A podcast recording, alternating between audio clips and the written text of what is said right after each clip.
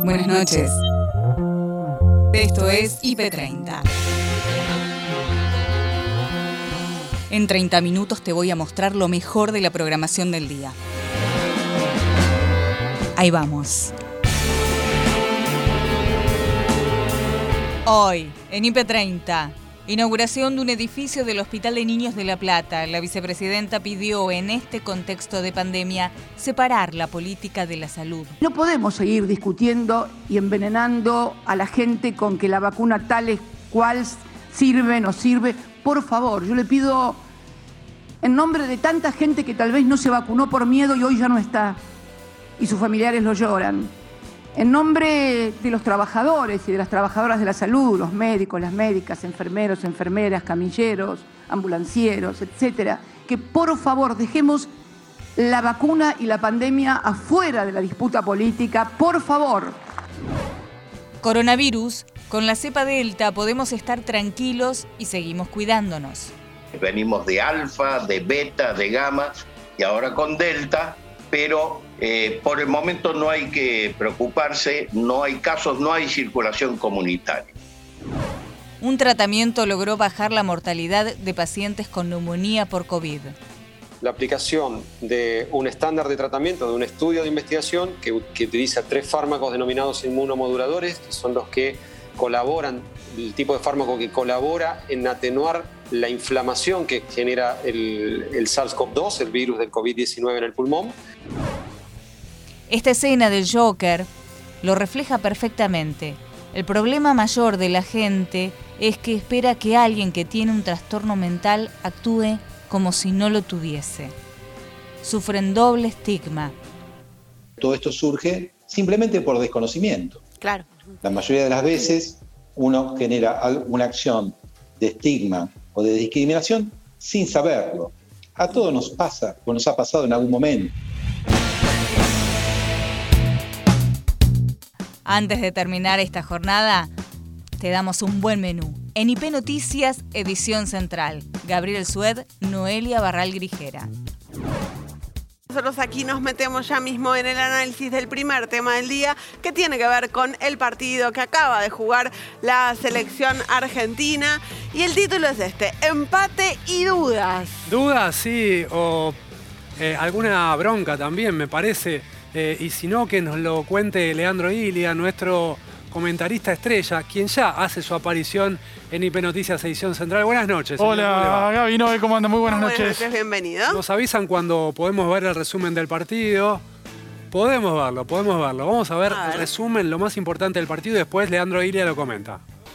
Y esta situación de la Argentina que volvió a decepcionar en cuanto al resultado. Hay matices productivos, hay matices positivos de la selección argentina que se mostró muy flojo en defensa, que es una selección que está dependiendo también bastante de Messi, porque la idea era no depender de Messi, en este partido no sucedió y ahora vamos a ver el extraordinario gol que nos tiene acostumbrado.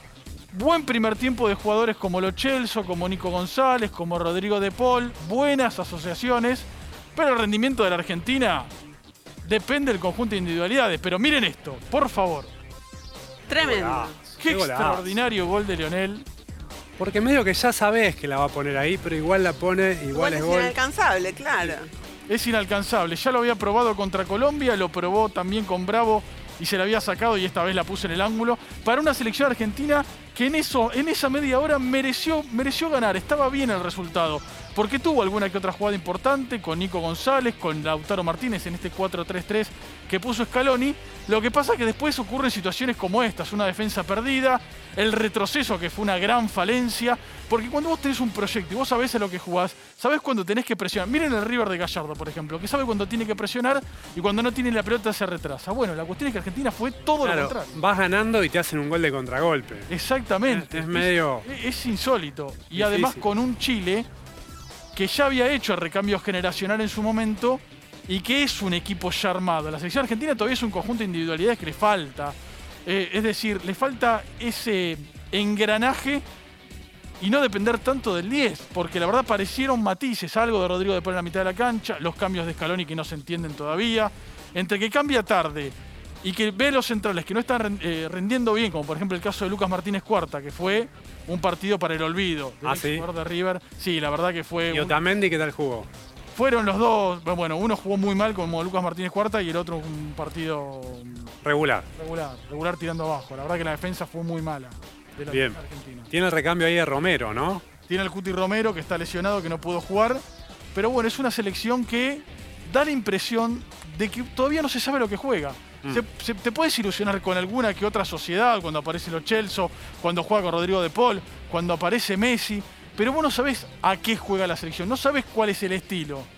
Fue penal, ¿no? Para no mí mucha claro duda. penal. Para, mí, Después para sí. mí es penal, sí. Si no sale la Argentina a decir, no, no fue penal, es un penal completamente insólito que hace Tagliafico, cuando Arturo Vidal va a pegarle al arco, que después le erra, pero Penal improductivo, o sea, no, no, no, no, no tenía riesgo. La jugada ya la había tirado afuera cuando. Exactamente, llegó tarde. Lo que pasa es que después a instancias del VAR, que en eso tarda bastante, que todavía hay que corregir un montón de cosas, pero bueno, hay una falta clara entre las piernas de Arturo Vidal, de Rey Arturo, de Nicolás Tagliafico. Decía que volvió a decepcionar, sí, por un par de motivos. Primero por el resultado, porque la verdad que Argentina mereció un poquito más. Segundo, porque muy mal parado cuando Chile tenía la pelota y jugaba de contraataque. Muy mal parado. Claro. Eso no te puede No pasar. te puede pasar nunca. Sobre todo si vas ganando. Pero eso con Francia, con, imagínate con Mbappé, con Dembélé, con Griezmann. No, no, no, hay, no hay posibilidad. Tremendo penal que ataja a Dibu Martínez Sí, y se duermen los defensores en, en el- en el exactamente. rebote porque ni siquiera hay uno cerca para disputar la pelota con quien finalmente hace el gol. ¿Quién es? Eh, eh, Vargas. Vargas. Vargas, eh, uno de los delanteros históricos de la selección chilena. Y también esta situación del conjunto de individualidades que todavía no logra ser un equipo. Esa es la del final, pero pasaron el bar, pero no- ni, ni lo cobraron porque no, no, no había. Le rebotó en el pie y enseguida le dio en la mano, no, no lo cobró. Tarde a tarde, Agustina Díaz y Nacho Corral actualizan la información. Ahora nos vamos a Ezeiza, que ahí es donde está pasando la noticia. En este Claro, momento. efectivamente, llegan vacunas. Leandro Lutzki, adelante. Sí, Agustina, estamos viendo en imágenes eh, aterrizar a un helicóptero, presumimos que es el helicóptero de Alberto Fernández. Eh, me comentaron que a las 6 y 2 minutos más o menos partió desde la Casa Rosada hasta aquí, hasta el Aeropuerto Internacional de Ezeiza para recibir de manera personal estas dosis tan esperadas por la República Argentina, más que nada por el número simbólico, ¿sí? que es hoy cuando nuestro país supera las 20 millones de dosis, exactamente 20 millones 677.145 inyecciones que están en manos de las autoridades y de la población argentina. Hay un gran despliegue ¿sí? para este operativo, veo mucho personal eh, del aeropuerto, hay efectivos de la policía aeroportuaria, hay personal de AFIP de la aduana justamente para revisar los lotes eh, que son descargados del avión de la empresa LAN. Así que bueno, ahí está por bajar Alberto Fernández en cualquier momento. Veremos si está acompañado por la ministra de Salud, Carla Bisotti, y el jefe de gabinete, Santiago Claro. Cafiero. Les dije en la salida anterior que aquí en el vallado donde estamos todos los periodistas han colocado un parlante, así que es posible que eh, Fernández, Bisotti Cafiero, alguno de ellos, tal vez, tal vez, dé declaraciones públicas por este momento histórico, si si me permite decir, porque bueno, Claro, tenemos Lean. más de 20 millones de dosis, chicos. Una imagen similar se había registrado también con la presencia de Alberto Fernández, de Bisotti, de Cafiero y no, si no recuerdo mal, también Guado de Pedro creo que había estado cuando eh, se habían recibido eh, las 10 millones de dosis. Es decir, eh, ahora nuevamente, como decías vos, con este número simbólico de 20, nuevamente repiten la, la bienvenida en este caso. Si evidentemente está todo preparado, lean, obviamente hay prioridad si, si habla cualquiera de los funcionarios. Sí, sí, con esto de los simbolismos que, que bien eh, comentás, Nacho, veo, por ejemplo, que en los vallados hay banderas argentinas, eh, se, ve, se ve un clima. Se ve un clima bastante emotivo. Ahí se ve. A ver, ya está. Sí, la llegada del presidente de la Nación, ¿verdad?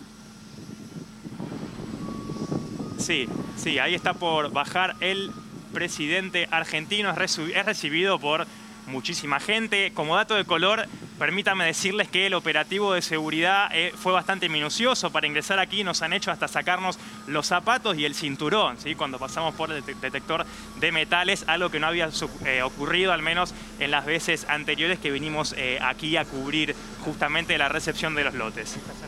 Sí, ahí está, ahí está saludando Alberto Fernández, lo está tomando con gran precisión el camarógrafo Jorge aquí conmigo. Excelente, Lean. Si te parece, en cuanto en tengamos. nada más se va a acercar al avión. Sí, cuando tengamos una palabra oficial, volvemos ante cualquier novedad ahí en el aeropuerto de Ceiza. Leandro Luzki trabajando en vivo, con ya la presencia del presidente Alberto Fernández recibiendo las nuevas vacunas de AstraZeneca. Ahí está, ¿eh? como llegamos a las 20 millones de vacunas que permiten tener el 30% de la población vacunada, bueno, el presidente de la República se acerca también a recibir este avión. Se inauguró un nuevo edificio del Hospital de Niños de La Plata. Estuvieron presentes el gobernador de la provincia de Buenos Aires, Axel Kisilov, junto a la vicepresidenta Cristina Fernández. Historia y coyuntura. Y la verdad que cuando Axel me comentó esta obra en el Sor María Ludovic, el Hospital de Niños de la ciudad de La Plata, la verdad es que bueno, me gustó, me gustó la decisión de estar hoy aquí porque quise estar aquí por varias cosas, por historia y por coyuntura.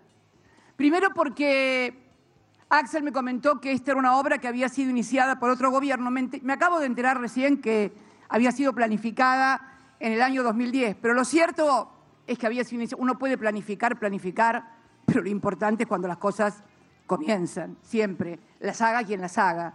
Y bueno, esta obra había sido comenzado por la administración anterior, el gobierno de la gobernadora Vidal, y sin embargo eh, le quedaba mucho por hacer, pero hubo una decisión del gobierno que fue de Axel Kisilov, que fue la de seguir. La decisión Axel rememoraba la existencia de aquellos hospitales, cinco hospitales en el conurbano, creo que eran dos en La Matanza, y Ituzaingó, Cañuelas y Esteban Echeverría, si mal no recuerdo, que habían dejado, bueno, los, habían, los habíamos terminado, casi terminado en un 95, 85% y sin embargo no los continuaron. Vinimos y bueno, los hemos terminado.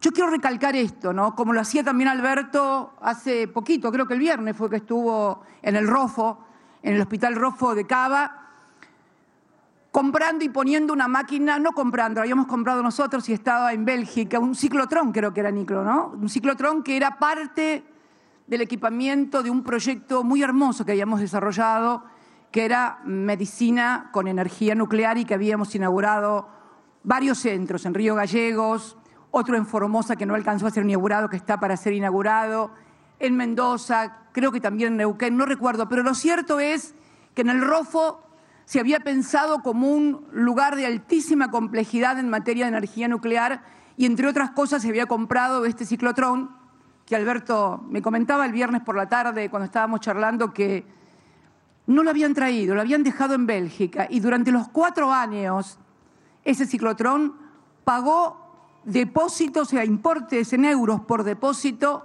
en Bélgica porque estaba comprado y no lo traían. O sea, cuatro años se perdieron de usar un instrumento importante para tantísima gente que padece tantas patologías.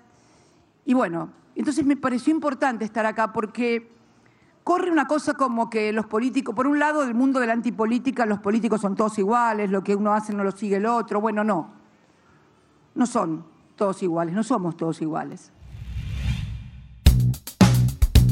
Alejandra y Ariel, en IP Noticias Primera Edición, hablaron con el doctor Germán Ambash sobre el crecimiento de la cepa delta en el mundo. Pero nosotros, por ahora, podemos estar tranquilos, dice. Igual seguimos cuidándonos. ¿Cuánto nos tiene que preocupar en la Argentina, en principio, esta, esta cepa, ¿no? Eh, la, la cepa delta, la cepa proveniente de la India? Bueno, por el momento no tiene que preocuparnos. En el mes de abril se describieron dos casos, se actuó muy bien porque se aislaron estos pacientes. Esto quiere decir de que la cepa no se difundió, quiere decir de que no tenemos circulación comunitaria de esta cepa y esto es bueno. Para decir, en este momento que tenemos nuestras propias preocupaciones, no tenemos que aumentar una preocupación por esta cepa delta. O sea que está creciendo indudablemente en el mundo, el virus va sufriendo todas estas mutaciones, venimos de alfa, de beta, de gamma y ahora con delta, pero eh, por el momento no hay que preocuparse, no hay casos, no hay circulación comunitaria. ¿Cuáles son los síntomas o lo, que hay que tener en cuenta? Porque tengo entendido que hay algunos síntomas que difieren de los que estamos más acostumbrados con relación al COVID, que puedan encender alarmas con relación a esta nueva cepa, doctor. Bueno, en realidad los síntomas se van manteniendo y se van agregando algunos, como por ejemplo em, problemas de infección en la vía aérea superior, hay aumento de em, cuadros con eh, mucha congestión nasal, eh, en algunos casos dolores de garganta, se van sumando síntomas que en realidad siempre se mantienen los otros, fiebre, fiebre alta en algunos casos, eh, mucho dolor en el cuerpo, esto que le llamamos mialgias importantes, y por supuesto la aparición en algunos casos de pérdida del olfato y del gusto.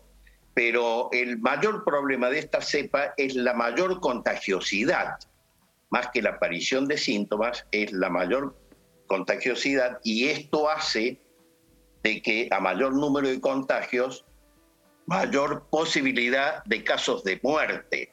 Entonces, eso quizás sería un poco la, la mayor preocupación con la aparición de esta cepa. Hola, doctor. Es más contagiosa, pero a su vez es eh, más grave, puede ocasionar casos eh, o cuadros más graves que las otras. El hecho de la contagiosidad sí puede hacer de que la enfermedad sea más grave porque va a haber mayor circulación del virus y mayor eh, contagiosidad, sin lugar a duda. Toda enfermedad que en estas virosis, mientras más circule, nos va afectando mayor eh, cantidad de gente. Tengamos en cuenta de que aquel paciente vacunado puede contagiarse con esta cepa, más o menos se calcula que la, un poco la protección que daría la vacuna con una primera dosis está en un 30%, con dos dosis en un 60%. En aquel paciente vacunado sí podríamos ver el curso de una enfermedad un poco más banal. El paciente no vacunado sí puede hacer el curso de una enfermedad más grave. ¿Por qué? Porque puede llegar a entrar en un cuadro de insuficiencia respiratoria más tempranamente que cualquier otro paciente. Ana Sicilia y Gaby Sagordo conversaron con el psiquiatra Ricardo Corral sobre la importancia de no estigmatizar a las personas que padecen algún trastorno mental. Fundamentalmente acá la cuestión está vinculada con que las personas que padecen una enfermedad, cualquiera sea, padecen doblemente, porque a su vez pueden tener una situación vinculada con el estigma y la discriminación. Entonces lo sufren doblemente. Exactamente lo que han dicho. Por eso eh, en este caso nosotros hicimos todo un desarrollo, por eso este documento, que está justamente dirigido a sus colegas, eh, a, la, gente que comunica, pero también justamente para que comuniquen a toda la comunidad. Porque el tema de, de los problemas de salud y los de salud mental en particular, cuando se pierde la salud mental y hay una enfermedad, eso no tiene que ser un adjetivo para calificar a una persona, sino simplemente es un padecimiento que tenemos que ayudar entre todos. Eh, esta, situación igual es una oportunidad para el crecimiento de alguna manera de la sociedad, porque tengamos en cuenta que en realidad todo esto surge simplemente por desconocimiento. Claro. La mayoría de las veces uno genera una acción de estigma o de discriminación sin saberlo. A todos nos pasa, o nos ha pasado en algún momento, simplemente que lo desconocemos o no estamos atentos. Entonces es una manera de, a través de ustedes, los comunicadores, de que la comunidad empiece a estar más atenta y sea más cuidadoso cómo enuncia las palabras o cómo se dirige a alguien. Ricardo, ¿y cuáles son esos términos que deberíamos usar y cuáles son los que tenemos que dejar de lado? Bueno, justamente está muy bien lo que usted, cómo introduzco el tema, porque la realidad es que no hay que eh, señalar a una persona con el nombre a través de la enfermedad que padece, sino que es una persona que se llama Juan o Pedro y que tiene determinado problema de salud. ¿no? Eh, digamos, así como pasa con la salud mental, la enfermedad mental, sucede con otras enfermedades. No a la persona no la podemos designar como porque es un hipertenso, o es un diabético, o es un esquizofrénico, sino que es una persona que padece determinada enfermedad. Eso número uno, porque la persona es mucho más que esa enfermedad. Y la enfermedad en sí tampoco implica que pueda tener eh, limitaciones diferentes a otros, porque muchas personas de estas que tengan algún padecimiento pueden tener un desarrollo vital y existencial totalmente satisfactorio para sí mismos y para la comunidad. Ricardo, eh, estoy nada, mientras vos estás hablando se va acompañando con algunas imágenes y pienso, ¿no? Eh, en ciertos adjetivos o cuando se califica a una persona que, tiene una enfermedad eh, mental. Por ejemplo, no sé, alguien que, es depresivo o es depresiva, este depresivo, ¿no? Como de manera peyorativa, o alguien que tiene, que padece el trastorno de bipolaridad, ¿no? Y se utiliza que es una bipolar o un bipolar de manera peyorativa también. ¿Por qué es tabú todavía determinada enfermedad o, o por qué ese ese destrato, esa violencia simbólica que no deja de serlo. Muy bueno el pie que me da, porque justamente uno de los problemas muy extendidos es la enfermedad llamada depresión, que lamentablemente por una cuestión también de desconocimiento, a veces se lo vincula a, algo que tendría que ver con la falta de voluntad o la mala onda. Y en realidad la depresión en sí es una enfermedad que lamentablemente por estos desconocimientos, el estigma y la discriminación, la persona que lo padece no se anima ni a consultar.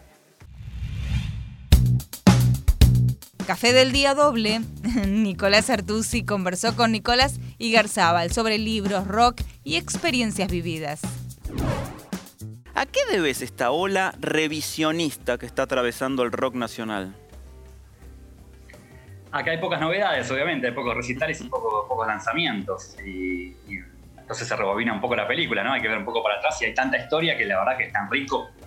Yo que trabajo con libros, hacer historia también, nunca se termina toda la historia que hay de lanzamientos documentales, de libros, de biografías, esas notas de que hay todo el tiempo de a 10 años de tal cosa, a 20 años de tal cosa, las efemérides que están hoy en día tan, tan usadas, ¿no?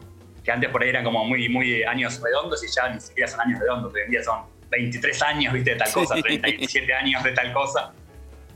Y un poco las redes sociales también hacen como que las noticias queden todo el tiempo ahí eternas, y que no, no, no, no, no vencen nunca. Entonces siempre hay efemérides y mucha historia, mucho revisionismo. A mí me pone contento, mientras no nos olvidemos del presente y del futuro, a mí el revisionismo me, encanta, de verdad. Bueno, hablando Pero de... siempre mirando también qué va a pasar, qué está pasando ahora y qué va a pasar adelante para para poder entender todo como viene, obvio. Eso es muy importante lo que dijiste, Nico, el presente y el futuro. En un rato voy a comentar un libro, eh, la historia del heavy metal, un libro que acaba de salir publicado aquí en la Argentina, del inglés Andrew O'Neill, es un librazo, la verdad que está buenísimo. Pero lo que dice él es que el heavy metal, de todas las expresiones de la cultura popular juvenil, es el único género que se mantiene eh, con su caudal de público, con su star system, con todo este, intacto casi desde hace 50 años. Y que en cambio el rock murió. ¿Vos sos de esos críticos o periodistas que comparten el diagnóstico de que el rock está muerto? No que está muerto, pero está, está, no, está en su gran momento, ¿eh? no está en su apogeo. Eh, para mí son medios, son medio olas o ciclos, y hoy está más de moda el rap, o el trap, o el reggaetón, pero que me parece que, va fluctuando y que un par de años por ahí el trap baja un poco y se pone de moda algo. Yo estoy pensando en lo que viene después del trap hoy en día, verdad, estoy pensando en el post-trap, a ver ah. qué aparece, estoy muy atento a eso si es una mezcla de eso con otras cosas, si va a ser rock y trap al mismo tiempo, si va a ser eh, un mix de, eso. Estoy pensando mucho en eso, pero el rock para mí no, no está muerto, está, está como ahí, como diciendo, bueno, ahora baja un poco la marea, pero por ahí unos años sale un disco de tal, tal y tal y se pone de moda tal banda y vamos a estar de vuelta hablando de, uy, el resurgimiento del rock. Como ha pasado, muchas veces se lo ha matado el rock, ¿o no? Muchas veces ha dicho está muerto, hasta, Homero Simpson lo dice, ¿no? Que se murió en 72, lo dice Homero. que es un gran filósofo. Pero mm, siempre lo están matando y me acuerdo que me apareció Arctic Monkeys hace como 15 años, era como la nueva resurgimiento, los Strokes en el 2000 o White Stripe, siempre como que sube y baja. es imposible que un género esté de moda 50 años, como, como es imposible que el chango también esté presente. Pero, pero veo que el rock es eso, que sube y baja y que no me parece que esté muerto. Creo que puede, con tres discos buenos que salgan este año rockeros, ya estaremos hablando de che. Mirá el rock como volvió, ¿eh? Pa, mirá el rock, ¿eh? Eso puede Un ser. documental como rompan todo. Mario Solís, desde Chile, relató la situación sanitaria por coronavirus hoy. Volvieron al confinamiento total. Estas consecuencias, eh, lamentablemente, es, es un tema multifactorial. Eh, por una parte, hay una gran cantidad de la población adulto joven que no se ha vacunado. Eh, se han visto distintos tipos de estímulos para que ellos asistan a los vacunatorios, entre ellos, por ejemplo, el famoso pase de movilidad, que es un documento que te permite salir en zonas en cuarentena si tiene las dos dosis de la vacuna. El Congreso creó un permiso especial para que el empleador te autorice a salir de tu trabajo eh, para vacunar, porque esto, esto normalmente está tomando mínimo media jornada. Eh, se están viendo distintos planes para incentivar, pero de todas formas el adulto joven eh, ha sido bastante reticente en asistir a los vacunatorios. Y una información que reciente que surge anoche, eh, lo comentó el doctor Juan Espinosa de la clínica Indisa, una de las clínicas más importantes de la región metropolitana, también se está poniendo en duda hoy la eficacia de las vacunas que se están proporcionando en Chile debido a que una gran cantidad de pacientes que está siendo, está ocupando las camas UCI, las camas de unidad de cuidados intensivos, eh, son pacientes que cuentan con las dos dosis de la vacuna y que ya deberían haber desarrollado justamente la inmunidad necesaria para no caer en una condición grave. Mario. Es un tema que se puso en el tapete en horas de la noche del domingo. Eh, veremos cuál va a ser la reacción durante la mañana por parte del Ministerio de Salud. Es muy interesante lo que estás diciendo, porque recordar que Chile ha utilizado en su mayoría, sobre todo en el principio del plan de vacunación, la vacuna de Sinovac, que no es la misma que tenemos en Argentina, que es la de Sinopharm, sino la de Sinovac. Y después también ha llegado la de Pfizer. Las miradas están puestas más sobre esa vacuna china, la de Sinovac. A ver, que hay distintos tipos de, de conflictos que han surgido con las vacunas. Eh, está por un lado la vacuna Sinovac, efectivamente, que eh, en un principio la Universidad de Chile entregó un estudio que indicaba que tenía una baja inmunidad. Eh, Está la vacuna AstraZeneca, que en este momento se prohibió la utilización para menores de 45 años, ya que se habían determinado casos de trombosis producto de la inoculación de esta vacuna. Y la vacuna que recientemente debutó en la región metropolitana, que es la vacuna de Cancino, que se proporcionó en la comuna de Las Condes, y en el primer día de inoculación hubo 30 personas desmayadas en un vacunatorio y se deduce por reacción ante la vacuna. Eh, Entonces la vacuna en este momento es un tema bastante delicado en Chile y la situación hospitalaria es mucho más grave de lo que la gente cree. Estamos hablando de un 98% de ocupación de camas críticas. Este 2% que eventualmente estaría disponible en Chile es porque cada día hay entre 100 a 130 víctimas fatales que en el fondo son este 2%. Eh, en Chile cada día se liberan 100 camas no porque 100 personas se hayan recuperado, es porque 100 personas han muerto. Y lamentablemente llegó un momento en el cual normalizamos ya en los informes que entrega el Ministerio de Salud que existan 100 víctimas fatales producto del coronavirus. Entonces la situación es grave, por lo mismo se ha tenido que regresar a estas cuarentenas estrictas, sobre todo en la región metropolitana que duró menos de un mes en la apertura en fase 2 y lamentablemente tuvo que volver debido a que Santiago concentra aproximadamente, el- en- aproximadamente entre el 11 y el 12% de positividad en los exámenes PCR. Agustín y Nacho hablaron con el neumonólogo Martín Maillo sobre un tratamiento que logró bajar la mortalidad de pacientes con neumonía derivada del COVID. la aplicación de un estándar de tratamiento, de un estudio de investigación que, que utiliza tres fármacos denominados inmunomoduladores, que son los que colaboran, el tipo de fármaco que colabora en atenuar la inflamación que genera el, el SARS-CoV-2, el virus del COVID-19 en el pulmón. Y también, como tenemos que tener el mismo estándar de tratamiento de las clínicas, de los hospitales con los cuales se, donde se está realizando este estudio en Estados Unidos, eh, aportamos a todos los pacientes que ingresan a este estudio Remdesivir, que es un medicamento antiviral.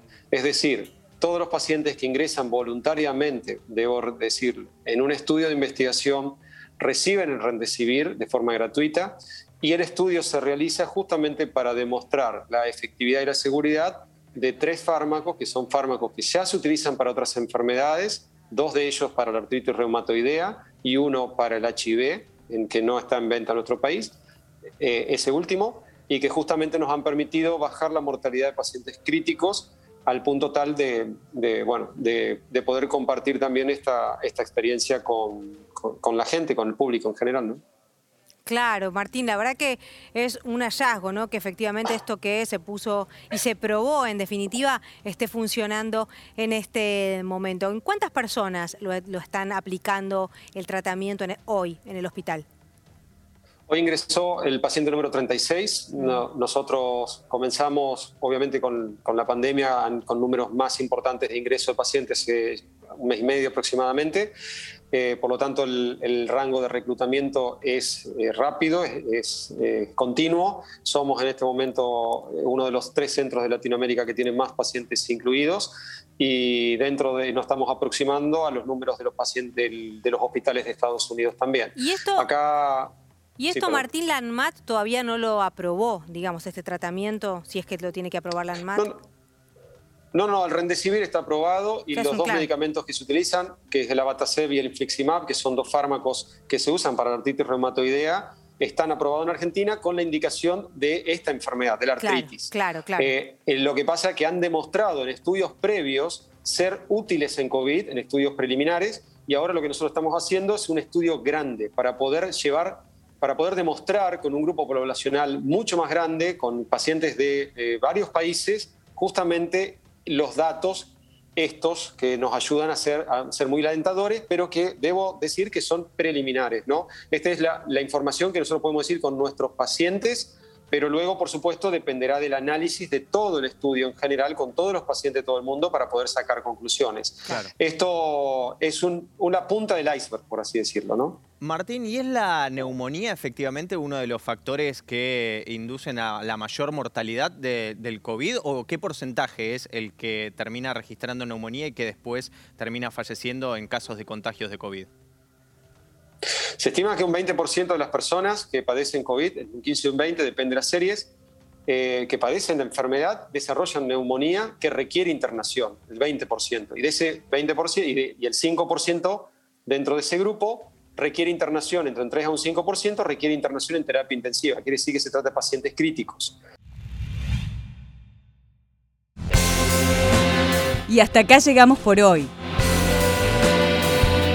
Acordate que podés ver las notas completas en nuestro sitio www.ip.digital y en nuestro canal de YouTube búscanos como IP Noticias y suscríbete.